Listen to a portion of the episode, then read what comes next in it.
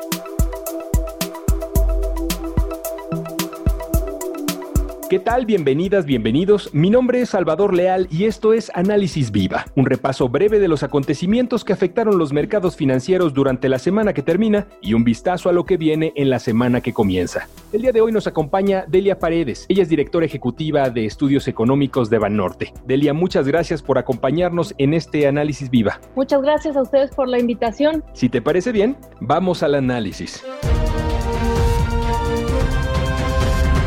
Esta semana creo que tuvo un poco de tranquilidad respecto a datos en Estados Unidos, pero parece que hubo reportes corporativos interesantes, ¿no? Así es, los mercados la mayor parte de la semana estuvieron bastante animados porque los reportes corporativos de las empresas pues han resultado mejor a lo que se tenía previsto, aunque hacia adelante se sigue esperando cierta debilidad derivado de la crisis generada por la pandemia del COVID-19 y pues esa racha positiva digamos, además porque se acuerdan que habíamos estado hablando de la posibilidad de que ya hubiera una vacuna muy cerca, lista para ser utilizada y demás. Sin embargo, esta racha positiva se desvaneció este jueves con la salida de los datos semanales de aplicaciones por seguro de desempleos, los Initial Jobless Claims, que repuntaron por primera vez desde el mes de marzo. Además, hubo una serie de anuncios sobre paquetes fiscales tanto en Europa como en Estados Unidos, ¿no? Efectivamente, es parte del tema de la pandemia. Como saben,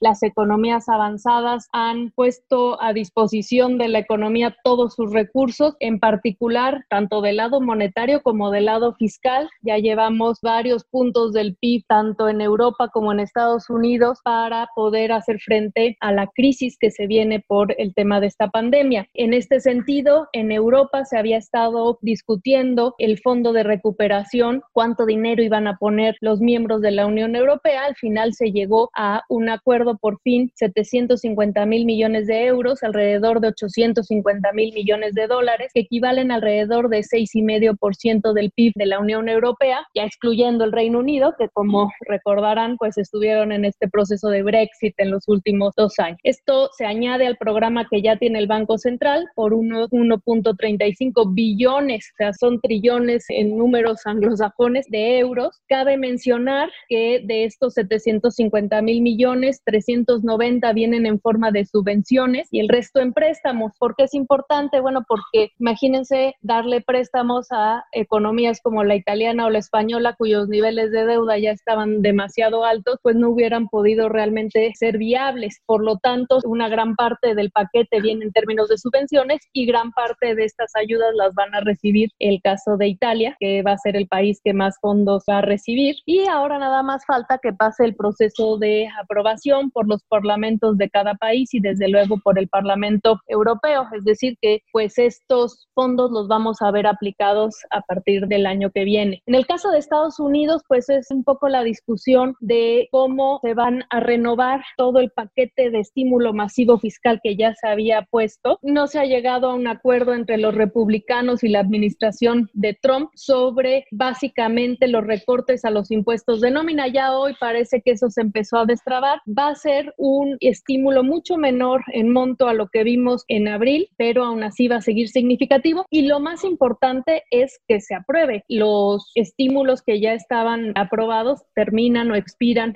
a finales de este mes. Y pues si bien los demócratas quieren un acuerdo mucho más amplio, va a terminar siendo de alrededor de un billón de dólares. Otra vez esto es trillones en inglés. Y va a ser la diferencia entre una caída del PIB de poquito más del 6%, pero si no se aprueban estos estímulos, es decir, si no se renuevan, por lo menos parte, como ya dije, de estos estímulos, pues entonces sí estaríamos hablando de caídas del PIB en Estados Unidos de alrededor del 10%.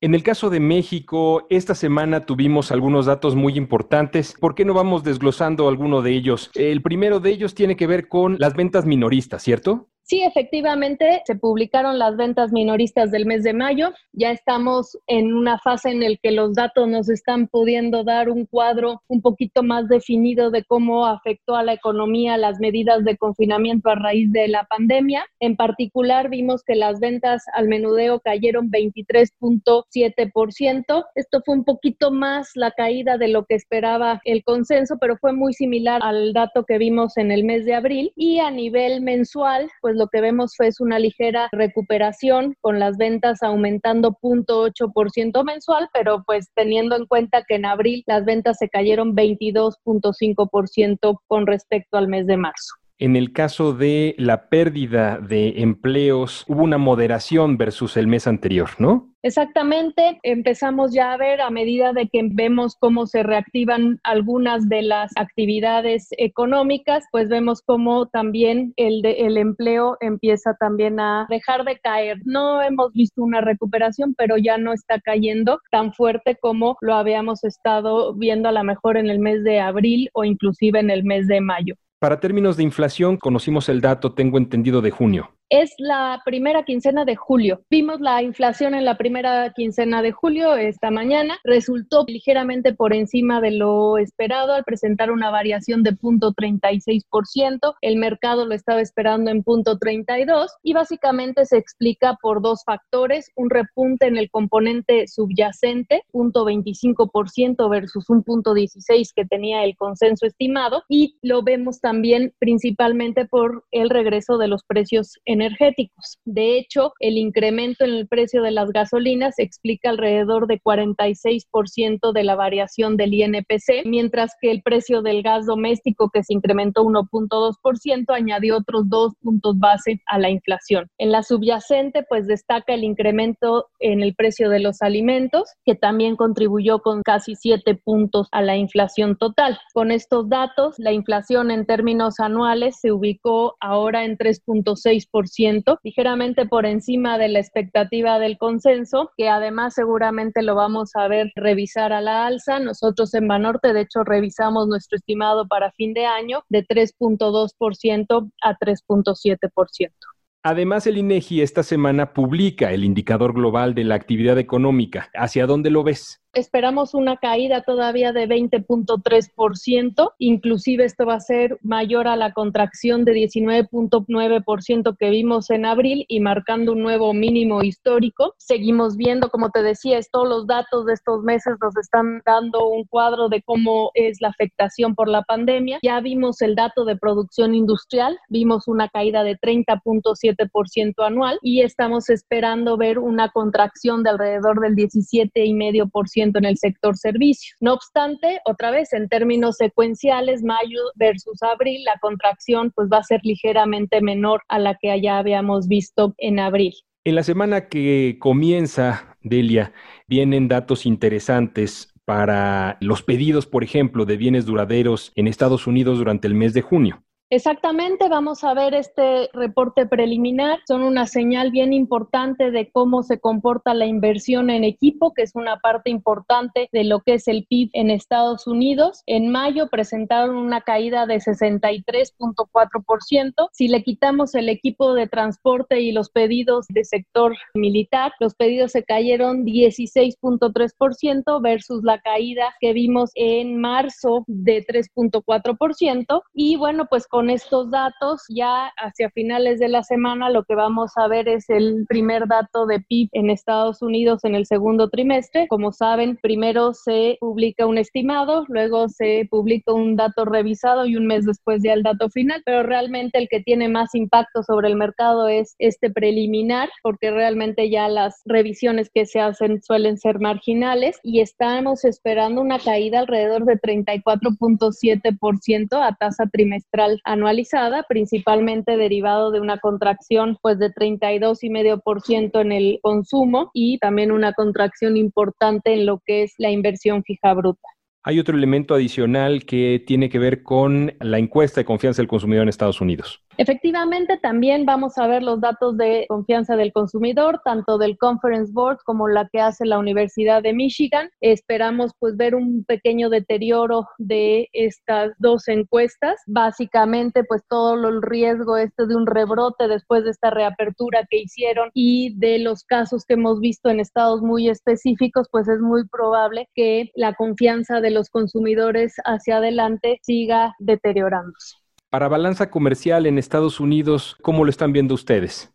Va a ser un dato importante, sobre todo en términos de ver cómo tanto las exportaciones, pero particularmente desde el punto de vista de las importaciones, porque es un poco determina o nos puede dar una buena idea de cómo va la demanda externa de parte de Estados Unidos, en particular con México. Las 10 principales exportaciones de México a Estados Unidos pues han venido cayendo fuertemente en lo que va del año y pues vamos a ver si ahora que reabrieron y que alguno de los sectores como el automotriz se volvió esencial y empezó a haber más actividad, vamos a ver cómo se van recuperando.